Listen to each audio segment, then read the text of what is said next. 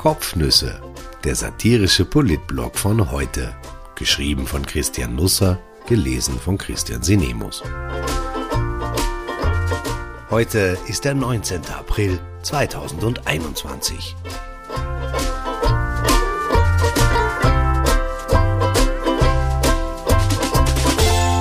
Unser Comeback-Turbo. Warum der Kanzler jetzt überall gleichzeitig ist und die Folgen. Zuletzt hat sich der Kanzler etwas rar gemacht. Er trat so selten auf, dass sich viele schon Sorgen machten, wenn auch nicht alle aus denselben Motiven.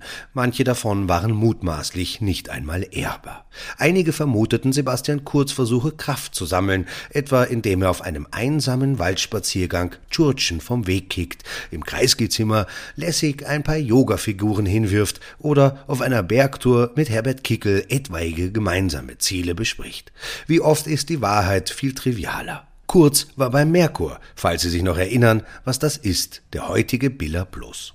Der Rückzug von Rudolf Anschober muss auf den Kanzler irgendwie befreiend gewirkt haben, mehr noch als Sonnengruß, Krieger oder Schulterbrücke. Seit der Gesundheitsminister in seinem Amtshaus den Polit-Bachelor gegeben hatte und sich unter Hinterlassung von roten Rosen an sein Team nach Hause verfügte, ist Kurz wie auf Red Bull. Oft mehrfach am Tag erklärte er uns in der vergangenen Woche, wie die nächste Zeit so sein wird. Er sprühte vor Optimismus und Tatendrang, ohne Tatenvollzug. Es war so, als wäre Anschober bisher zwischen ihm und der Zukunft gestanden. Jetzt kuriert sich der Pandemiker in Oberösterreich aus und Kurz hat freie Sicht auf die Sonne und die Sonne auf ihn. Das wärmt offenbar beide. Die Sonne hat freilich ihre Launen, nicht nur, aber auch in der Politik. Werner Kogler hatte schnell Ersatz parat, ein Arzt aus Wien mit legerem Auftreten und ebensolchem Schuhwerk. Wenn ich die Reaktionen von Frauen richtig deute, dann hat er die Regierung optisch passabel aufgerüstet, akademisch sowieso. Man kann sich Wolfgang Mückstein gut in einer Fernsehserie vorstellen, zwei Sprechstundenhilfen, immer unter Stress, aber unter dem guten Zeug, den Arztkittel offen. Selbst um drei Uhr in der Früh mitten aus dem Tiefschlaf geweckt, immer mit der richtigen Diagnose, sofort hellwach, wenn auch zunächst nur als Vermutung. Unschuldig geschieden, gleichzeitig sehr tier- und kinderlieb. Die Presse schilderte am Sonntag die entscheidenden Minuten seiner Bestellung. Montag früh sei er mit dem Radl zur Arbeit gefahren, alles andere hätten die Grünen wohl auch mit einer sofortigen Exmatrikulation geahndet. In der Ordination kam Mückstein dann darauf, dass er sein Handy daheim vergessen hatte. Als er später einen Patienten behandelte, meldete die Apple Watch auf seinem Handgelenk plötzlich einen Anrufer, berichtet die Presse. Hollywood? Das Smartphone von daheim aus mit einer Sprachnachricht. Oida, wann kommst mir endlich holen? Nein, irgendwie eine Mischung aus beidem. Werner Kogler war nämlich dran, der Biller Plus der Grünen. Mückstein lehnte sich nach vorne und redete leise in seine Uhr hinein. Kann ich dich zurückrufen? Er meinte Kogler, nicht die Uhr, glaube ich zumindest. Vor gar nicht allzu langer Zeit hätte ein solches Vorgehen für hektische Betriebsamkeit der beiden Sprechstundenhilfen gesorgt. Man muss sich das bildlich vorstellen. Ein erwachsener Mann in einem Arztkittel tritt in eine Konversation mit seinem Handgelenk ein und flüstert seiner Uhr etwas in die Zeiger. Früher wären zwei Männer zur Hilfe gerufen worden, die ebenfalls weiße Mäntel getragen hätten, und sie hätten den Mann am Schreibtisch, der mit seiner Uhr redet, höflich ersucht, doch mitzukommen. Man habe gerade eine Zelle frei, die mit Gummi tapeziert sei. Jetzt aber ist das normal. Man kann auch in Autos hineinschauen und Menschen dabei beobachten, wie sie lauthals brüllen, singen oder beides. Nicht immer, aber oft, weil sie eine Freisprechanlage benutzen oder ihr Autoradio, hoffe ich. Mückstein rief später tatsächlich bei Kogler zurück. Der Biller Plus der Grünen machte ihn noch am selben Abend zum Anschober-Nachfolger. Heute um 10 Uhr wird er angelobt. Der Bundespräsident, der in der Gemeinschaftspraxis des neuen Gesundheitsministers schon zugange war, lässt sich bei der Gelegenheit vielleicht gleich den Cholesterinspiegel messen. Passt er nicht, dann bekommt Juli halt das Krammelschmalzbrot zum Mittag. Kurz erlebte die Bestellung des neuen Anschober aus der Warte eines Passagiers. Statt Flügel wuchsen ihm eher Hörner, und das aus gutem Grund. Die Pandemie befindet sich in einer entscheidenden Phase.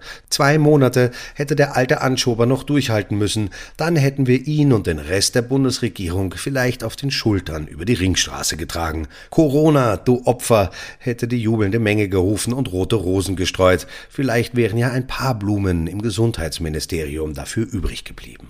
Jedenfalls muss der Kanzler jetzt auf der Hut sein dass das Licht am Ende des Tunnels nicht auf den oder die Falschen fällt.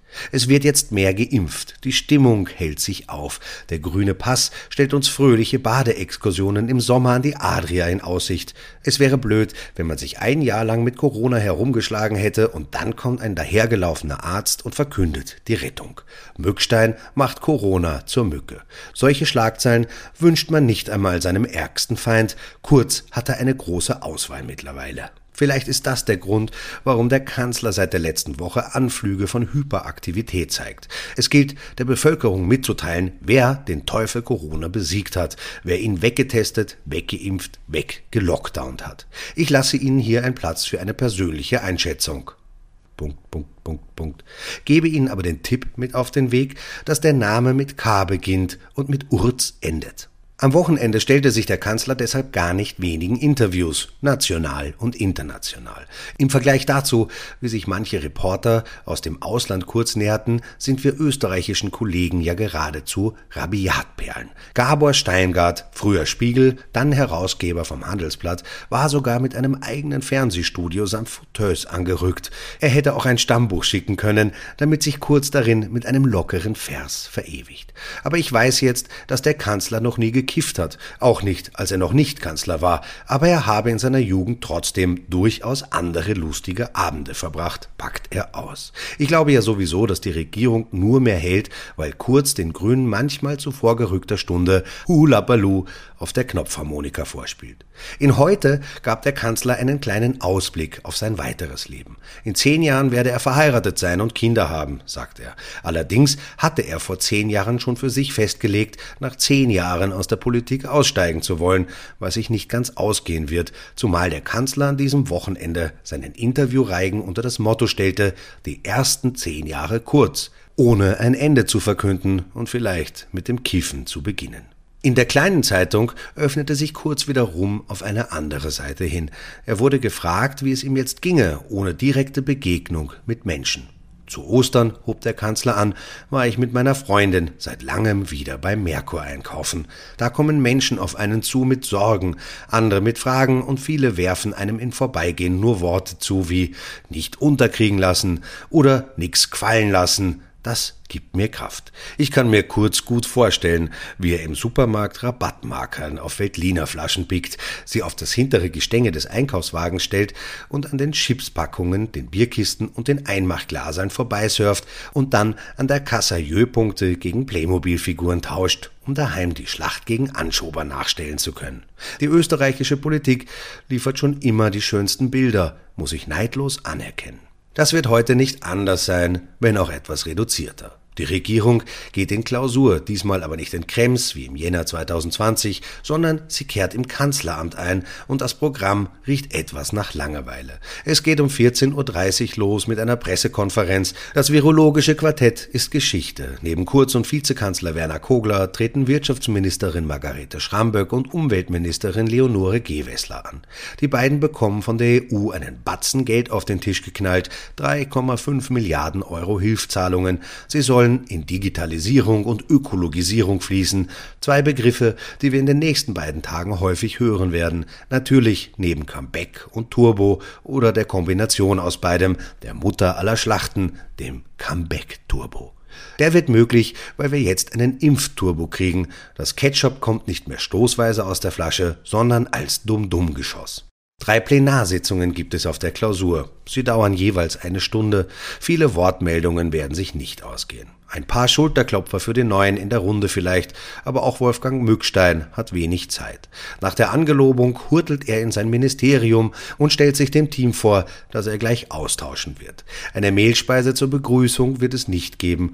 Offenbar kennt man den neuen Gesundheitsminister noch nicht so gut. Man wisse nicht, ob er Süßes überhaupt mag, hieß es gestern gegenüber heute aus dem Ministerium. Vielleicht ist er ja ein Pikanter. Ich wünsche einen wunderbaren Start in die neue Woche. Ein Ratschlag. Machen Sie es wie die Regierung und werfen Sie einfach ebenfalls den Comeback-Turbo an. Dann wissen Sie zwar auch nicht, wohin die Reise geht, aber jedenfalls sind Sie schneller da.